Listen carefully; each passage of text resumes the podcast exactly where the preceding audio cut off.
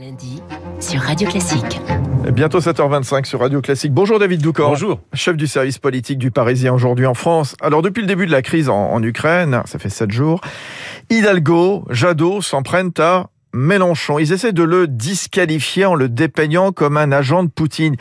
Est-ce que c'est un signe de plus du caractère un peu irréconciliable des, gauches françaises, David Oui, euh, l'invasion de l'Ukraine par la Russie agit au fond comme un révélateur chimique sur la politique française. Elle place, en dépit de leur contorsion, euh, Marine Le Pen et Éric Zemmour, l'extrême droite au fond, dans le camp des dictateurs, et elle acte euh, que les différentes composantes de la gauche ne partagent tout simplement pas la même vision du monde. Ce n'est pas nouveau, mais là, cela saute aux yeux. Anne Hidalgo, scotché à 2%, parfois moins, euh, dans les sondages, pense en ciblant Jean-Luc Mélenchon, en ciblant Jean-Luc comme un allié et un soutien de Poutine, elle pense pouvoir le disqualifier.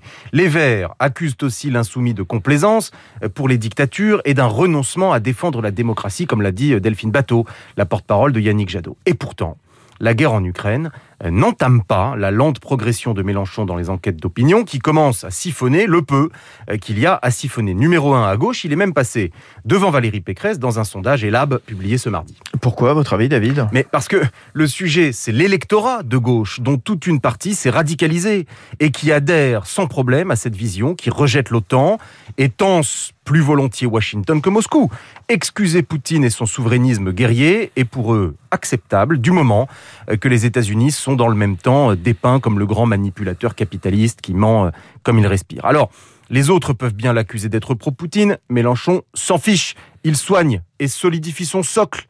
Et puis lui, il a renoncé depuis belle lurette à réconcilier des gens qui ne veulent plus rien avoir à faire les uns avec les autres. Le drame de la gauche n'est pas uniquement celui du niveau très faible de certains de ses leaders. Son drame, c'est le fond. Ce qui sépare aujourd'hui ces différents courants est désormais plus lourd que ce qui les rassemble. Laïcité, nucléaire, sécurité, retraite, institutions, j'en passe.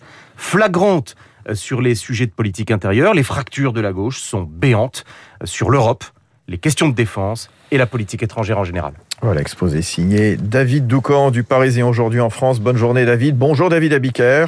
Bonjour Fabrice, bonjour à tous. Les titres de la presse avec à la une un président sur le front. Macron sur le front, c'est la une du progrès ce matin et elle résume assez bien la presse du jour qui reprend à la une les formules du chef de l'État hier soir à la télévision. Chaque journal choisit la sienne, un changement d'époque pour l'Est républicain, pour le Midi libre. La France prendra sa part, formule qui n'a pas qu'un seul sens. Répondre à la guerre par des décisions historiques, là encore des propos du chef de l'État mis entre guillemets et qui font le gros titre du Figaro. Notre liberté n'est plus un acquis, c'est la phrase choisie par Sud-Ouest. Pour le courrier de l'Ouest, l'Europe doit payer le prix de la paix. Là encore, c'est du Macron dans le texte.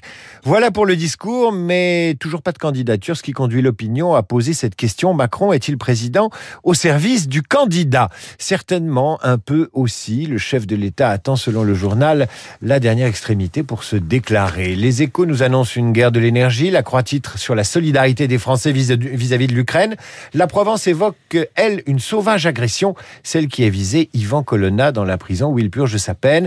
Yvan Colonna, le choc, titre Corse Matin. Enfin, à la une de Var Matin, vous avez un homme qui fait le salut militaire, tout sourire, un vétéran de l'information, un sergent recruteur de téléspectateurs spectateur, un connaisseur de campagne. Pernod est mort, 33 ans à la présentation du journal de la mi-journée de TF1.